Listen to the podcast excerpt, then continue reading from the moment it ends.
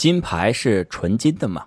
八月八日，东京奥运会结束了，中国队以三十二金的成绩收官。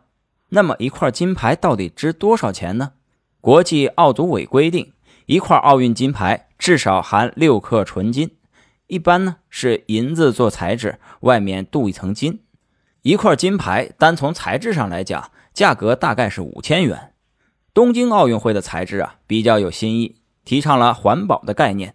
他收集了七点九万吨旧家电，六百二十一万台旧手机。然后从中提炼出三十二公斤的金子、三千五百公斤的银子和两千两百公斤的铜，以此来做了东京奥运会的奖牌。那么，零八年的北京奥运会，其金牌可以说是史上最贵的。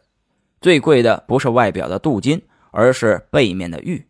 它采用了昆仑玉，金牌上镶嵌了白玉，银牌上镶嵌了青白玉，而铜牌上镶嵌了青玉。